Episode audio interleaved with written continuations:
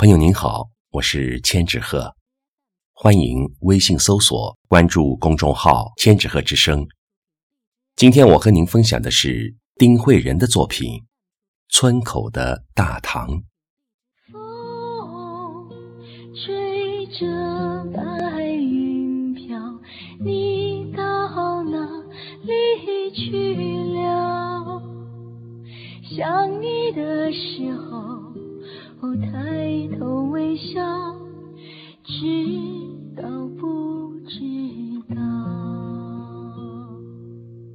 有人叫我写写故乡，写写故乡的人和事。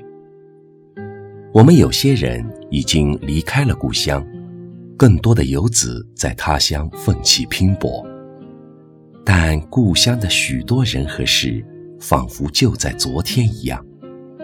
儿时的记忆和美好回忆总是历历在目，在我的记忆深处，总是抹不掉村东南的大堂。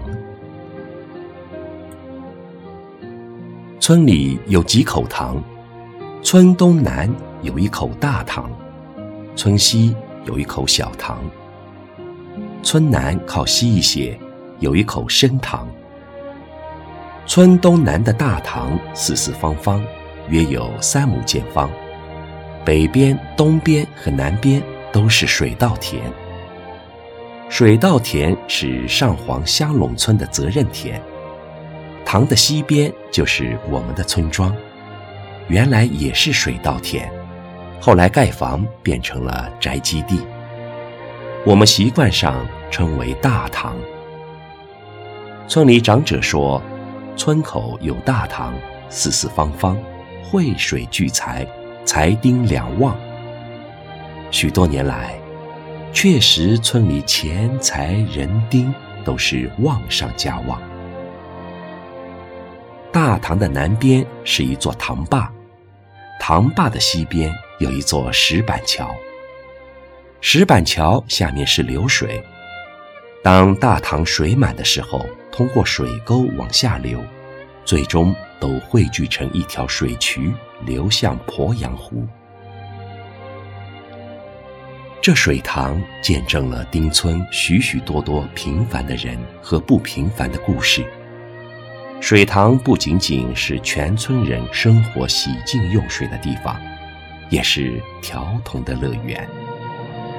几乎每一天，清晨伴着鸡鸣声起，池塘便热闹起来。咚咚咚，脚步声渐渐地打破宁静的水声。妇女们三三两两开始在水塘边，有人洗菜，有人洗衣服，有人幸福地说着自己家的故事，有人开始理家长他家短。五颜六色的衣服在水里来回摆动，好似一幅幅水墨画，映在碧波的水中。一声声棒槌的声音，在他们有节奏的敲击下，变成一曲曲动人的音乐。到了傍晚，如果是夏天酷热到了，这儿成了欢快畅游的世界。水塘里人头攒动，犹如水中煮饺子一般。池塘一年四季都会晃动着人们的身影。春天看鱼儿欢快的游弋，夏天听蛙声阵阵鸣叫，秋天鱼肥虾美，钓鱼捉虾，冬天北风骤起一塘涟漪。水塘一年四季青盈碧绿，明净如镜。水塘四周只有一棵老树，斜插在岸上。树干俯身在池塘上，距离水面很近。我记得夏天时，很多人从这棵树上往下跳水，这儿成了天然的跳水台。我也不知道这棵大树叫什么树，也许是一棵榕树，球枝粗大，须根浓密，绿叶如盖。至今不知道为什么不多种些树。可能是塘的周边水稻田是别村的原因吧。我对这个池塘是极其有感情的。如果说父母给了我第一次生命，那么池塘给了我第二次生命。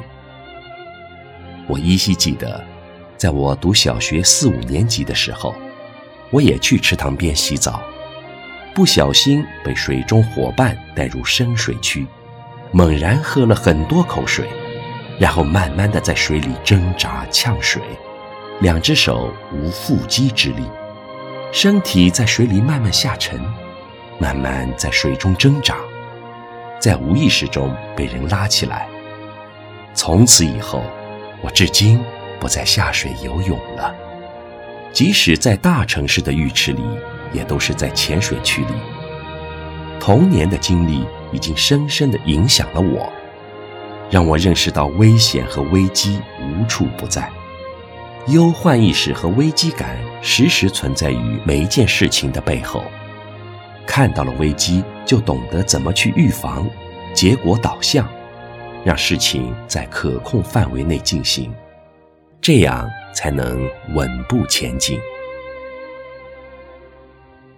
好久没有回故乡了，每一次回故乡，我都要去看看那口塘。曾给我留下无尽回忆的大塘，折射出一个时代独具魅力的梦想和希望。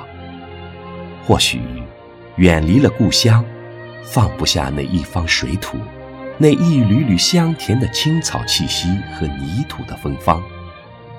不经意的一刹那，想起故乡，想起那口塘，想起童年，那村，那水。那里的乡情。